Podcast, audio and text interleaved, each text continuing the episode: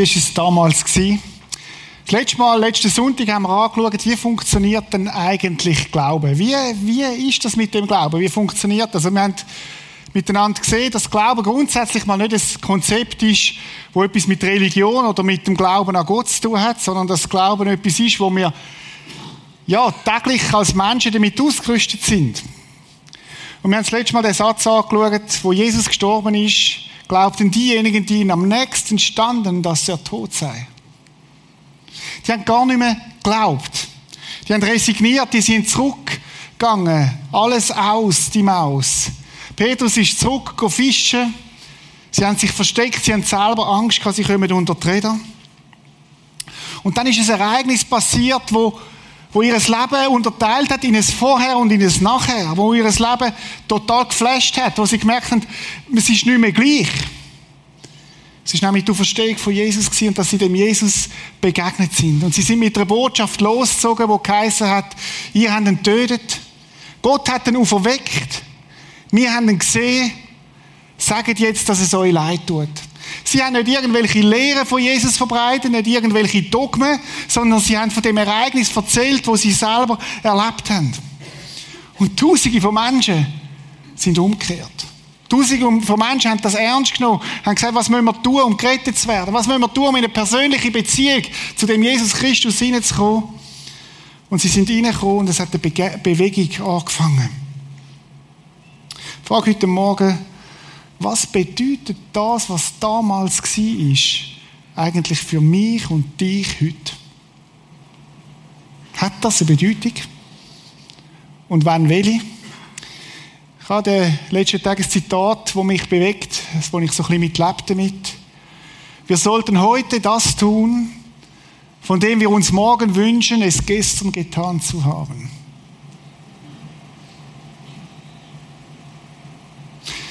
Ist ja, ist ja eine Herausforderung, oder? Manchmal, wenn du mit älteren Leuten redest, und ich habe das Privileg, auch als Seelsorger darf manchmal mit älteren Leuten zu reden und aufs Leben zurückzuschauen, und dann gibt es manchmal so so Wegkreuzungen, Schlüsselstellen. Und manchmal habe ich schon gehört, wo mir Leute gesagt haben, oh, ich wünschte, ich hätte dort anders entschieden.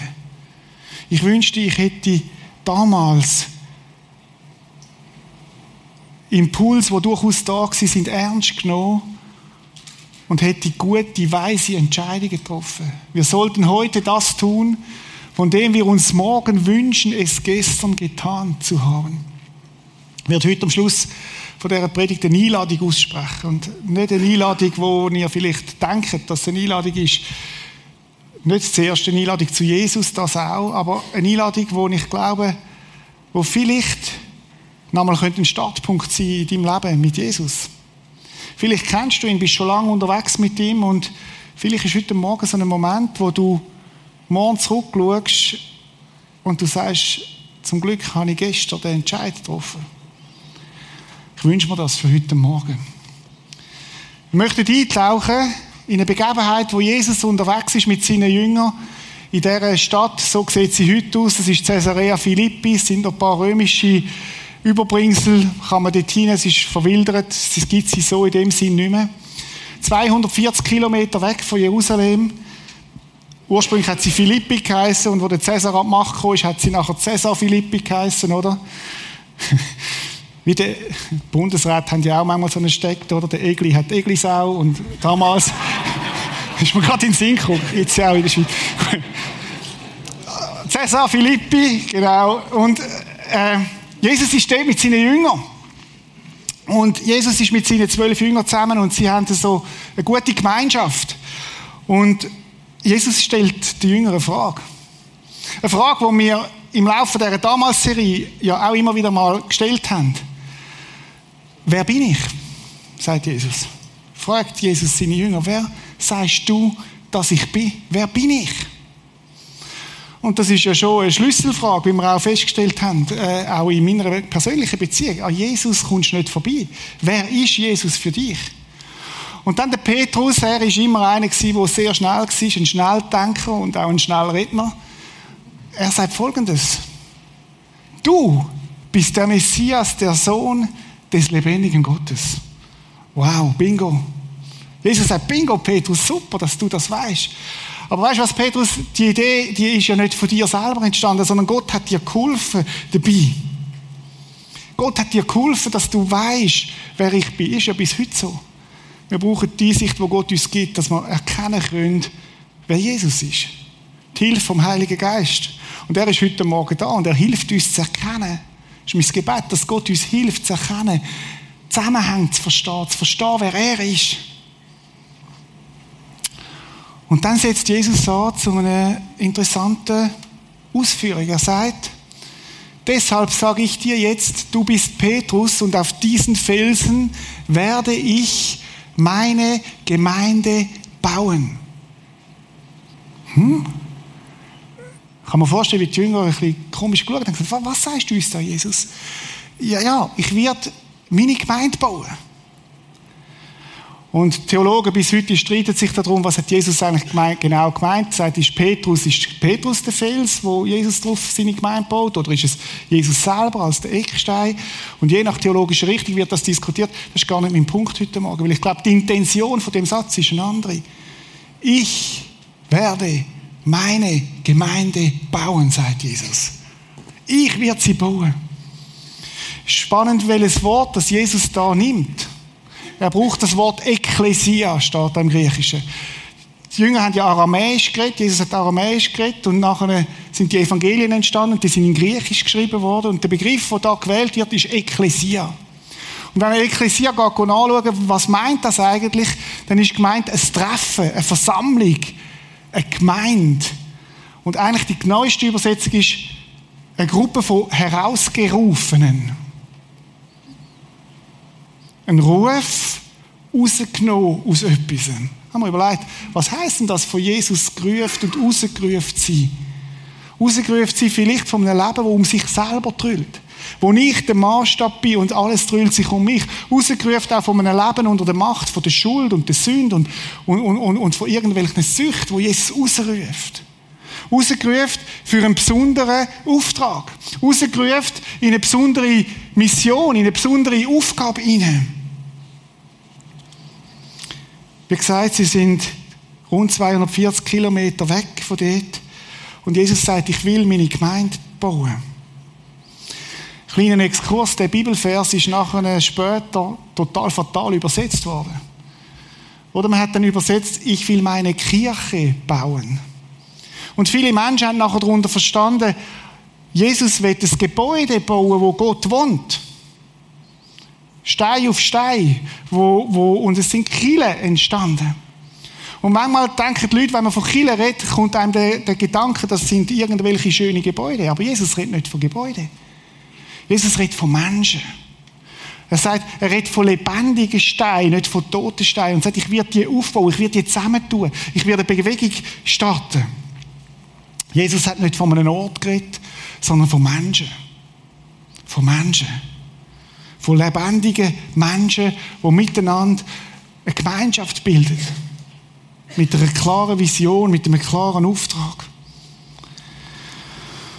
Und dann hat Jesus gesagt, nachdem wir das mit seinen Jüngern besprochen haben, und die haben natürlich Fragen gehabt und diskutiert, und wie soll das gehen? Wir als kleine Handwerker da und als Zöllner und mit uns willst du so etwas starten? Sie haben sich das vermutlich gar nicht recht vorstellen können dann hat Jesus gesagt, komm, wir gehen auf Jerusalem. Und sie haben gesagt, nein, nein, Jesus, geh nicht auf Jerusalem, das wird schwierig. Lass uns da irgendwo in der Provinz bleiben. Jerusalem, das ist schwierig. Und wisst ihr was? Es ist schwierig geworden. Rückblick können wir es wissen. Jesus ist gestorben, ist gekreuzigt worden, ist ins Grab gelegt worden. Und wenn man in dem Moment den Petrus gefragt hätte, Petrus, du hast einmal gesagt, du bist der Messias Gottes Sohn, glaubst du das immer noch? Was hat, Pet was hat der Petrus gesagt? Nein. Hat nicht funktioniert. Der Jesus ist gestorben. Wir haben gehofft, es werde wahr. Wir haben gehofft, er sagt der Messias. Wir haben gehofft, mit ihm fängt das neue Gottesreich an. Aber es hat nicht funktioniert. Der Jesus ist gestorben. Wir haben träumt, wir haben geglaubt, wir haben gehofft, das Sex jetzt. Und leider ist es nicht so. Und wie wir ja wissen, ist der Petrus zurück an die Arbeit, fischen. Bis der Moment, wo ihm Jesus begegnet ist.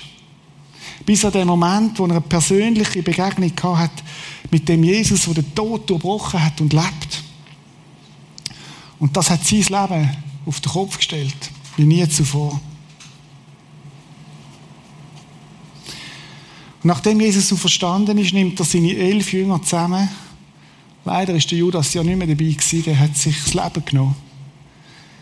Und manchmal wäre ich gerne dabei gewesen und hätte Judas, nein, nimm dir nicht das Leben, weil es gibt Hoffnung für dich. Aber ich habe so versagt, nein, es gibt Hoffnung. Darum ist ja Jesus gestorben, Judas. Auch für dich. Kehr um.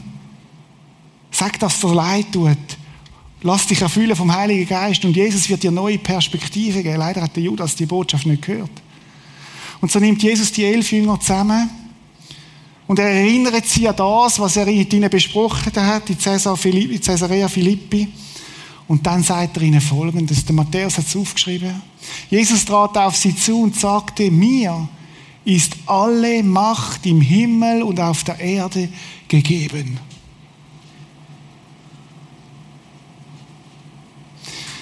Oder wenn ich heute Morgen da vor euch stehe und sage, mir ist alle Macht gegeben im Himmel und auf Erde, dann schreibe ich der Gemeindeleitung einen Brief, einen Brief und sage, du, der Reto ist nicht mehr tragbar.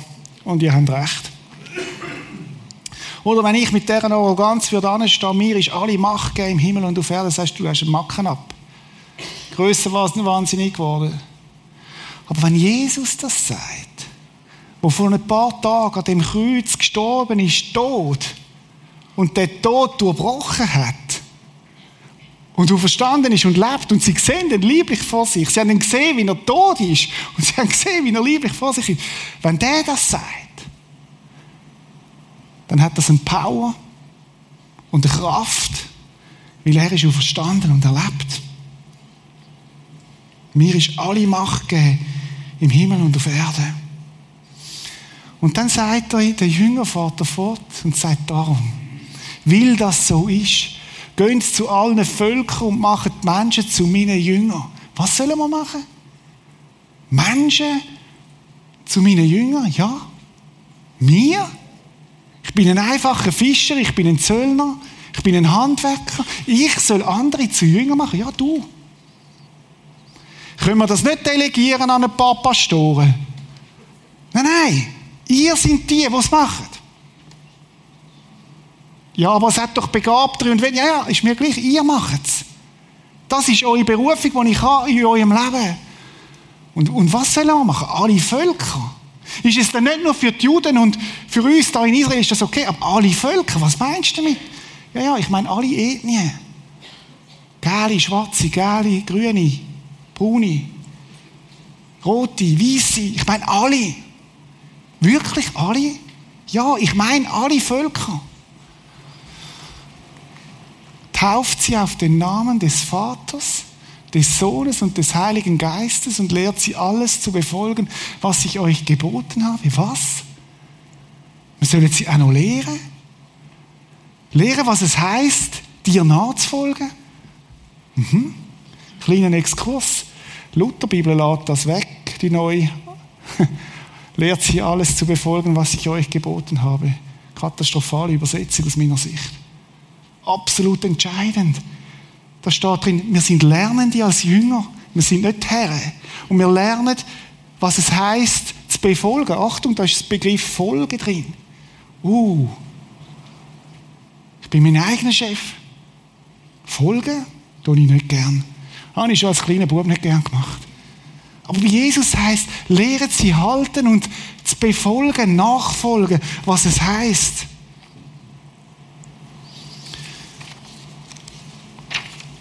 Und dann geht Jesus weiter und sagt, gewiss, ich bin bei euch, jeden Tag bei euch bis zum Ende der Welt. Und wisst ihr, was das Krasse ist? Nachdem er das gesagt hat, ist er gegangen. Das muss man sich mal, das muss man sich mal auf die Zunge vergehen lassen. Nachdem er das gesagt hat, ist er gegangen. Er hat sie verlassen. Aber wir wissen, dass der Heilige Geist gekommen ist, wo jedem von uns kann leben und will leben. Und eine Bevollmächtigung passiert ist und die Jünger haben eine Botschaft gehabt. Ihr habt ihn getötet. Gott hat ihn auferweckt. Wir haben ihn gesehen. Kehren um zu Jesus. Ich weiß nicht, was du machst mit dieser Botschaft heute Morgen, wenn du das hörst. Vor allem der Schluss, kehr um. Ja, auf jeden Fall war es so, dass dann Tausende von Menschen zum Glauben gekommen sind. Das hat eine Auswirkung gehabt. Die ganzen 3000 heisst, sind an diesen Pfingsten zum Glauben gekommen. Und zwei Jahre lang ist die Bewegung richtig durchgestartet. Oder die Jünger, die Schiss hatten, sind plötzlich mutig in der gleichen Stadt Jerusalem. Und sie haben erzählt, jedem Nachbar hat es sollen wissen, gesagt, hey, hey, wir haben den Jesus kennengelernt. Wisst ihr, was die Botschaft war? Botschaft war nicht ein Dogma. Die Botschaft ist nicht, wir müssen mal die Lehre von Jesus anschauen. Die Botschaft war, Jesus ist tot. Wir haben ihn tot. Er ist gestorben. Er ist auferweckt. Wir haben ihn gesehen. Kehrt um. Das war die Botschaft. Und dann, nach zwei Jahren, ist Folgendes passiert. Die Bewegung hat aufgehört, sich zu bewegen. Es ist plötzlich statisch geworden. Es ist keine Dynamik mehr drin. Es ist plötzlich so, so, so, so bewegungslos geworden. Das ist das, was ich beobachte in vielen Kirchen. Und wo jede Kirche in der Gefahr ist, dass aus einer dynamischen Bewegung plötzlich etwas Statisches wird. Und dass ein Ort wichtiger wird als Dynamik. Und mein Kille ist der Ort, wo man am Sonntag sich aufhält. Das ist Kille. Aber es ist nicht mehr eine Bewegung.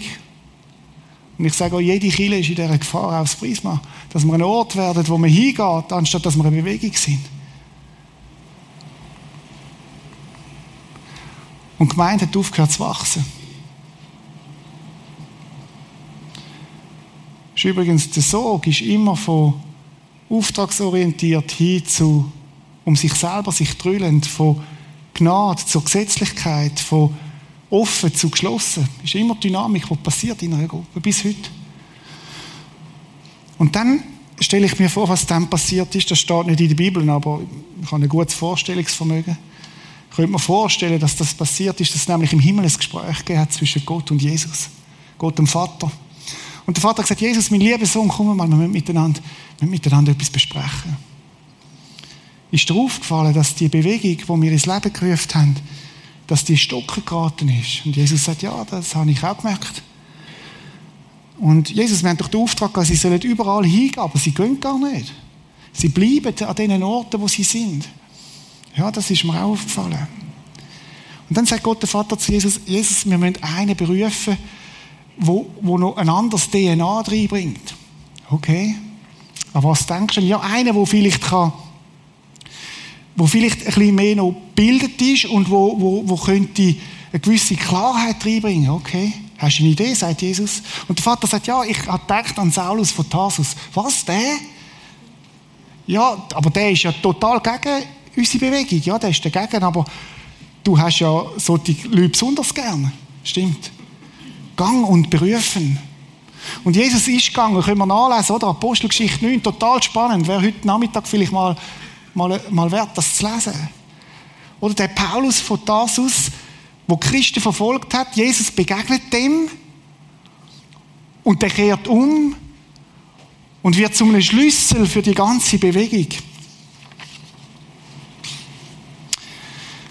Und wisst ihr, was der Paulus macht? Am Anfang haben ja Christen gar nicht wollen, haben gesagt, oh, das ist gefährlich, das kann ja gar nicht sein, dass so einer umkehrt. Das ist übrigens für alle Skeptiker unter uns, oder? Der Paulus ist tatsächlich ein, der kann dir ein Dorn im Auge sein, wenn du skeptisch bist, oder? Dass einer kann umkehren, der total dagegen war. Aber das, so, so ist Gott.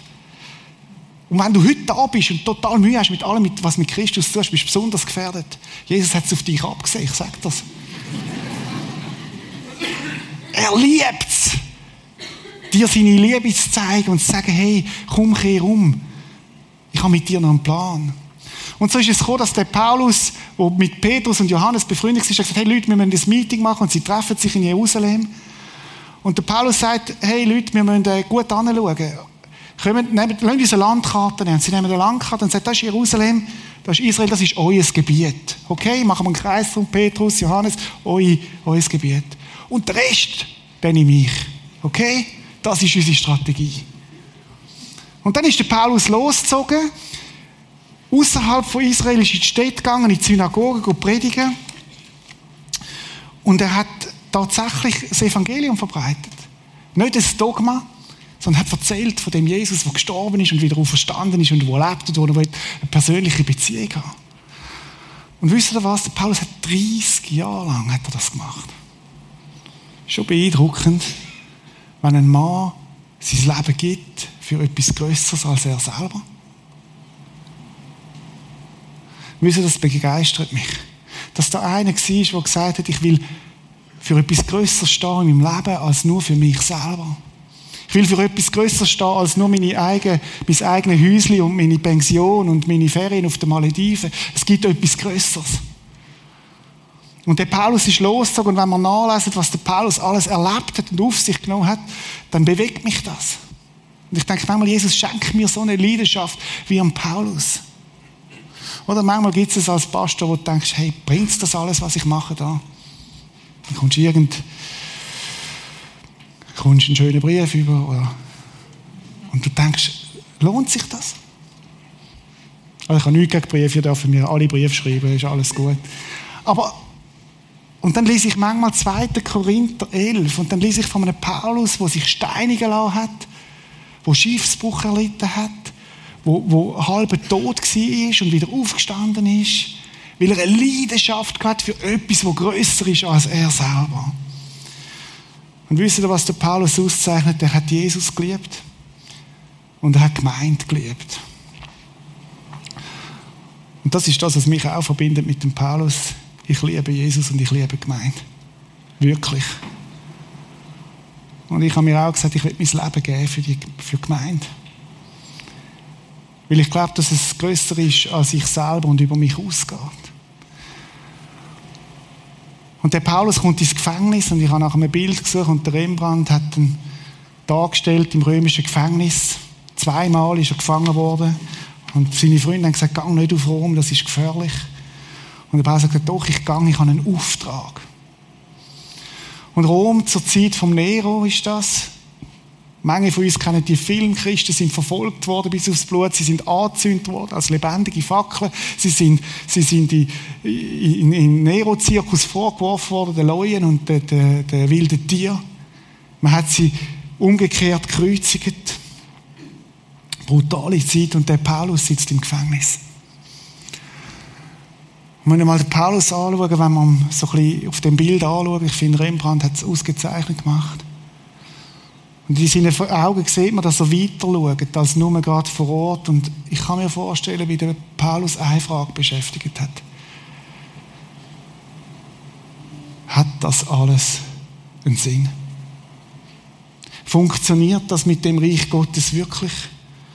Funktioniert das mit dem Reich Gottes? Und ich sehe ein anderes Reich vom Jupiter und vom Mars und vom römischen Reich. Und es ist so mächtig und so groß und so laut und so stark. Funktioniert das wirklich? Und das Christentum ist so unscheinbar, so unbedeutend. Und die römische Macht so protzig. Und ich habe den Eindruck, wie der Paulus fragt, wird das Evangelium wirklich weitergehen? Und dann kommt es eines Tages zum Tag von seiner Hinrichtung und er hört, wie die Schlüssel gehen und wie die Wächter kommen und sagen, hey Paulus, steh auf. Und der Paulus steht auf und stellt dir einen Moment vor, du und ich wären bei ihm in dem Moment. Du und ich würden neben dem Paulus herlaufen und wir könnten auf dem Weg zu seiner Hinrichtung, möglicherweise im Neros, im Zirkus, wo er so ausgesehen hat, und wir könnten dabei sein und wir könnten den Paulus begleiten. Und wir würden neben dem Paulus sagen und Paulus und würden zu ihm flüstern, Paulus, Paulus, es hat funktioniert. Paulus, Paulus, dort, wo heute Neros-Zirkus steht, dort wird eines Tages ein Gebäude stehen, wo die Menschen hingehen, weil sie Gott suchen. Das Gebäude, wo dein Freund am Petrus gewidmet ist, genau an dem Platz. Paulus, Paulus, in dieser Stadt, wo heute Mars und Jupiter verehrt werden, wird eines Tages fast jedes Haus ein Kreuz auf dem Dach als Symbol, wo hinweist auf den Jesus Christus. Paulus, Tausende von Menschen werden täglich dort hingehen, weil sie Gott suchen. Paulus. Paulus, es hat funktioniert. Es hat funktioniert. Paulus, Paulus. Das römische Reich wird eines Tages untergehen. Aber in jeder Stadt auf der Welt wird es Gemeinschaften geben von Christen, wo Jesus arbeitet. In jedem Land auf der Welt, in jedem Kontinent wird man Jesus arbeiten. Paulus, Paulus, es hat funktioniert. Paulus, deine Briefe, wo du geschrieben hast und wo du darum bangt hast, ob sie ankommen in Galatien und Ephesus. Paulus, die sind nicht nur dort hingekommen, sondern sie sind übersetzt worden in 1200 Sprachen. Paulus, überall auf der Welt liest man sie. Paulus, Paulus, es hat funktioniert. Und wir werden mit ihm laufen. Und wir werden bei ihm sein und wir werden sagen, Paulus, Paulus, jedes Jahr feiert die Weltbevölkerung den Tag der Geburt von unserem Herrn. Und der Kaiser Augustus ist nicht einmal eine Fußnote in dem Ganzen. Paulus, es hat funktioniert. Und dann kommen wir langsam auf den Zirkus zu und wir werden ihm sagen, Paulus, noch etwas. Paulus, lass gut zu. Es wird eine Zeit kommen, es wird eine Zeit kommen, wo man, wo man Menschen, ihre Kinder Peter und Paul nennen. Und ihre Hunde Nero und Cäsar. Paulus,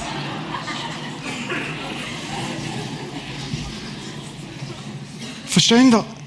Es hat funktioniert. Paulus, das, was Jesus uns versprochen hat, ich werde meine Gemeinde bauen und das Totenreich mit seiner ganzen Macht wird nicht stärker sein als sie. Versteht ihr das? Und ich stelle mir vor, wie der Paulus mutig, wie er ist, vorausgeht und er ist umgebracht worden, dort hingerichtet. Mit dem Wissen, ich habe mein Leben in eine Sache investiert, die viel größer ist als ich. Und es ist es wert gewesen. Jedes einzelne Schritt ist es wert gewesen, weil es nicht um mich geht, sondern um etwas Größeres. Und der Paulus hat festgestellt, dass nicht einmal der Tod das aufheben kann.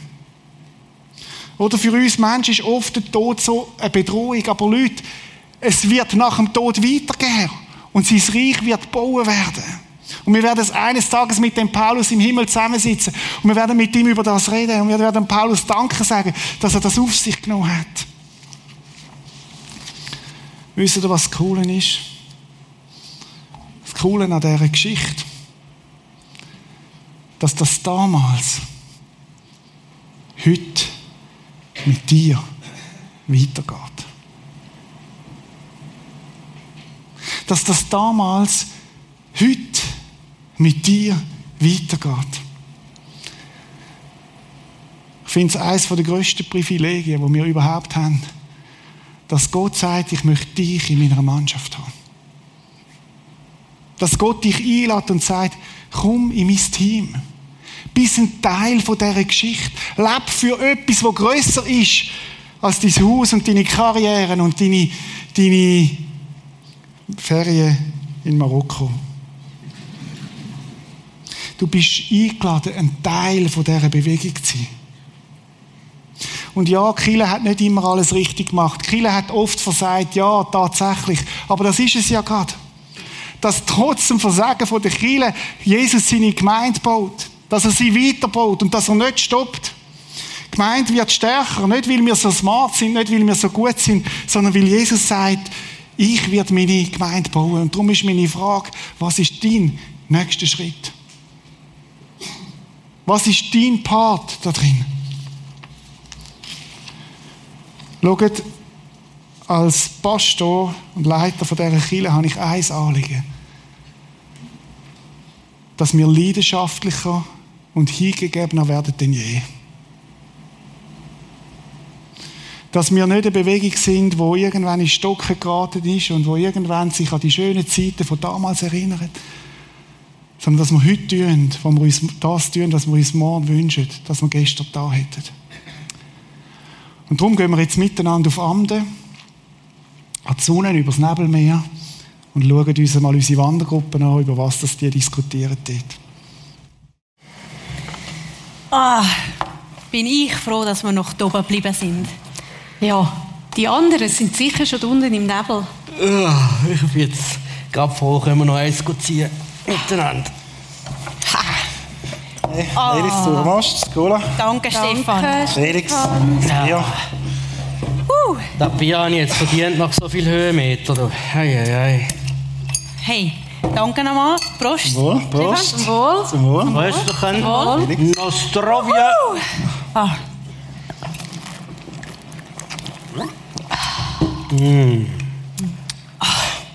Hey, wisst ihr was? Ich finde es so schön, dass das Prisma eine Wandergruppe hat. Und ich finde, das ist doch Chile mit den Leuten, wie es sein soll.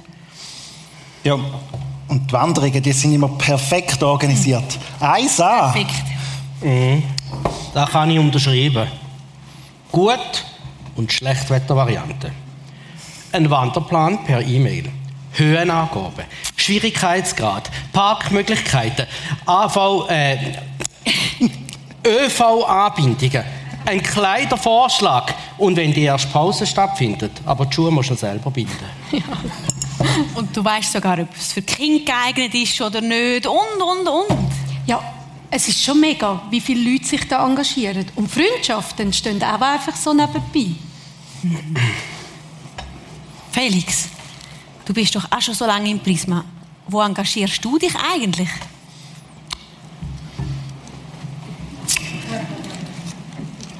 Ich geniesse das, was sich gerade so anbietet. Äh, wie jetzt da die Wandergruppe. Das heißt, eigentlich konsumierst du einfach schon seit Jahren. Ja.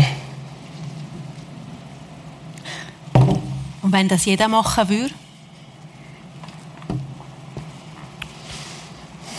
Also im Grunde genommen hat Andrea ja schon recht. Ich überlege mir schon lange, wo ich mich einbringen könnte. Aber ich drehe mich und drehe mich und drehe mich im Kreis. Es kommt mir vor wie ein Neujahrsvorsatz. Wiederholt sich jährlich bei mir. Aber gemacht habe ich bis jetzt noch nichts. Dann mach doch einfach. Ja, was? Also mir ist in letzter Zeit die Verbindlichkeit immer wichtiger geworden. Und ich habe einen Entschluss gefasst. Ich möchte endlich einen nächsten Schritt im Glauben gehen. Und zwar möchte ich mich taufen lassen. Hanna. Andrea. Aber von so vielen Leuten, ich habe keine Ahnung, ob ich das schaffe. Los, Taufe. Ich kann es nur von mir erzählen. Taufe ist auch für mich ein mega besonderes Erlebnis gewesen. Und bis ich den Schritt gemacht habe, hat es auch ein bisschen gebraucht. Aber wie soll ich sagen? Das Erlebnis, das hat, das hat mein Herz nochmal neu berührt. Und es hat, ja, es hat nochmal eine neue Form von Zugehörigkeit in das Reich Gottes gegeben. Weißt du, was, wenn wir nicht einmal einfach zusammen abmachen und dann reden wir separat drüber. Gern, sehr gern, Andrea. Felix. Und du? Ich bin schon getauft. Du weißt genau, was ich will hören. Ich gehe am nächsten Sonntag wieder ins Prisma in Gottesdienst. Gottfried Stutz. Du weißt, was ich meine. Schau, ähm, ich kann es nur zum Beispiel mein Mitschaffen im Kids-Treff. Das gibt mir im Fall mega, mega Energie. Ich komme zwar müde heim, aber der, der Austausch mit den Kindern, der macht mich glücklich. Weißt du, komm doch einfach mal mit. Ich und Kind. Ja, hey, du hast ja jeden Sonntag zehn Kinder, die dir dabei hängen. Jetzt komm doch einfach mal mit. Man kann sich's ja mal überlegen. Und du, Stefan? Ja, ich weiß einfach nicht wahr. Ich meine, ich mache ja nicht nichts. Ich investiere Finanzen in Hilfsprojekte und ins Prisma. Aber Andrea, deine Begeisterung, die hätte ich so gern. Aber ich, ja, was soll ich denn? Was kann ich denn auch? Also, wir könnten ja mal überlegen, vielleicht fällt uns noch etwas ein. Super. Also Stefan, du findest sicher etwas. Du liegst in der IT völlig durch und bist immer auf dem neuesten Stand. Ja. Und du bist kommunikativ und handwerklich begabt. Wow, okay. Und mir ist dein Flair für Finanzen aufgefallen. Und das Geschick zum Verhandeln hast du auch. Wir wären Wow. schon Menge steuern können an so Ausflüge ohne dich. Wow, okay. Und das bin alles ich. Ja, Stefan, und weißt du, cool es wäre, wenn du dich mit deinen Fähigkeiten würdest da investieren Das ist es. Aber das ist es genau. Das ist Kille bauen. Und bei Kille, da, da meine ich nicht eine Institution. Kille sind wir Menschen, die zusammen sind, wo eben jeder sich reingehen kann und darum niemand überfordern muss. Ja, das stimmt. Ja. Ich finde, das ist genau das Geheimnis von Gottes Gemeinschaft. Wo eben begeistert, wenn man das erlebt. Nicht? Okay, ich habe es verstanden. Ich komme mal mit zu den Kids. Nein! Jetzt aber da, hey, Schätzli. Hey, ich habe eine Idee. Wie wäre es, wenn wir uns nach der nächsten Wanderung in vier Wochen wieder würden im Resti treffen und jeder erzählt, welche konkrete Schritte er jetzt gemacht hat? Super. Also komm, das ist eine gute Idee. Machen wir Nägel mit Köpfen. Okay, ich mache mit.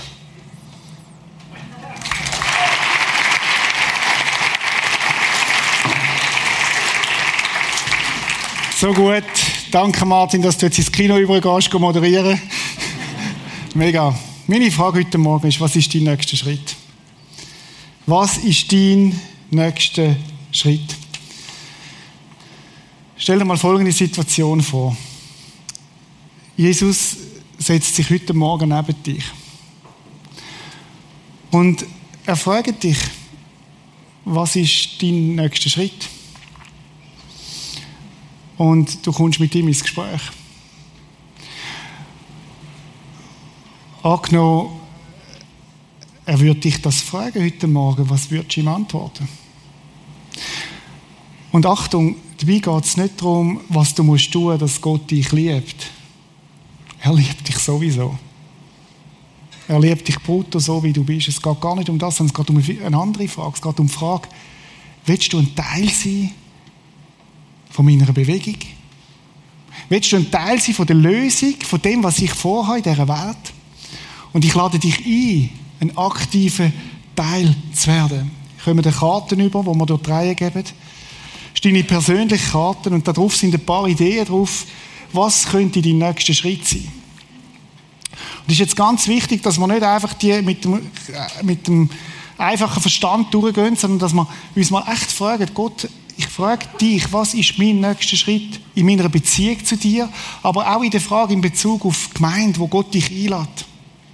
Zum Beispiel könnte der nächste Schritt sein heute Morgen, dass du sagst, ich nehme die Vergebung von Jesus persönlich und ich habe einen Startpunkt in meinem Leben mit ihm. Heute Morgen, an dem Tag im Februar 2020. Und du wirst zurückschauen in zehn Jahren und sagen, zum Glück habe ich damals da, was ich mir heute wünschte, was ich, dass ich gestern hätte sollen tun. Vielleicht ist es, dass du dir Zeit nimmst für ihn. Vielleicht ist es 24-7, wo du dich einklingst und sagst, ich nehme mir Zeit, um mit Gott Zeit zu verbringen. Vielleicht ist heute Morgen der Moment, wo du sagst, ich investiere meine Talente ins Reich von Gott.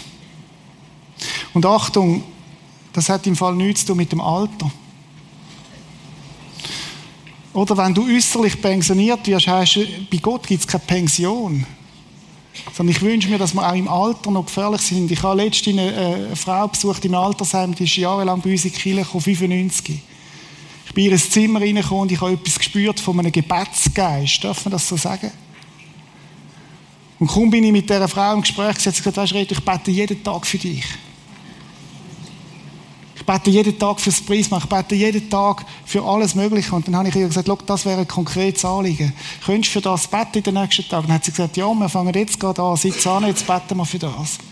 Wow. Ich habe gedacht, ich könnte ihr einen Auftrag geben. Sie hat mich gerade mitgenommen. Aber versteht ihr, die Frau lebt für etwas, das grösser ist als sie. Ich habe mich gefragt in der Vorbereitung, könnte es sein, dass heute Morgen Jesus da durch die Reihe geht und eine Berufung hat für ein Leben? Wo Gott Einzelne von uns beruft und sagt, ich möchte, dass du deinen Job aufgibst. Dass du nochmal vielleicht eine Ausbildung machst und dein Leben und deine Zeit in mich investierst. Zu 100 Prozent.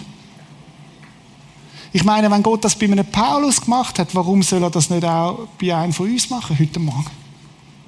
Keith Green, einer von meinen Lieblingsmusikern, er hat es einmal so formuliert, er hat gesagt, du musst eine Berufung haben, um nicht in die Mission zu gehen für Gott. Weil der Auftrag ist eigentlich klar. Ziemlich radikal. Aber ich glaube, er hat recht. Und ich möchte dich fragen, was ist deine Berufung im Reich von Gott? Wenn du es nicht weißt, ist das eine ausgezeichnete Gelegenheit, ihn mal zu fragen. Und die Aufgabe, die ich dir möchte mitgeben für die kommenden Wochen, ist, dass du die Karte mitnimmst, deinen Namen oben anschreibst und 20 Minuten dir Zeit nimmst mit dieser Karte von Jesus. Nicht von mir, nicht von einem Pastor, sondern von Jesus. Und dass du Jesus fragst, Jesus, was ist mein nächster Schritt? Möglicherweise ist es etwas ganz anderes. Vielleicht ist es etwas, wo du aufräumen sollst. Vielleicht ist es etwas, wo du längstens in Ordnung bringen Vielleicht ist es, ist es etwas total anderes. Ich weiß es nicht. Aber lasst uns Menschen sein, wo die Hingabe in unserem Leben ein Markenzeichen ist, weil wir Jesus lieben. Weil wir Jesus lieben. Und meine Angst als Pastor ist die, dass wir ein Kirche sind und werden von Menschen, die irgendwo das Ganze institutionell geworden ist und zu einer Gewohnheit, aber keine Dynamik mehr da ist, weil wir nicht beweglich sind, weil wir nicht wach sind. Wie wäre das cool, wenn Jesus im Himmel mal eine Kaffeezeit mit dem Paulus hat und sagt, hey, danke, hast du damals gelesen im Februar? Danke, hast du damals den nächsten Schritt gegangen? Ich möchte schließen mit einem Vers, wo der Paulus geschrieben hat, wo wir vorhin heute Morgen davon geredet haben. Und ich glaube, er fasst die ganze Serie zusammen, die Martin Hof und ich miteinander gestaltet haben. Ich, und ich würde jetzt in dem Sinn sagen, der Martin und ich, wir haben euch vor Augen geführt, Geschwister, wie groß Gottes Erbarmen ist. Wir haben alles reingehängt in die Serie, kann ich so sagen. Wir haben euch versucht, mit Clips und allem Möglichen zu zeigen, wie groß Gottes Erbarmen ist. Die einzige angemessene Antwort darauf ist die, dass ihr euch mit eurem ganzen Leben Gott zur Verfügung stellt. Um, und euch ihm als ein lebendiges und heiliges Opfer darbringt, an dem er Freude hat. Ist das nicht cool, dass nicht nur wir Freude an Jesus haben und an Gott haben, sondern dass er auch Freude hat an uns? Dass wir Gott können das Lächeln auf Gottes Gesicht zaubern, indem wir uns ihm hingeben, weil wir ihn lieben. Das ist der wahre Gottesdienst. Und dazu fordere ich, und ich würde jetzt sagen wir, euch auf. Lasst uns beten.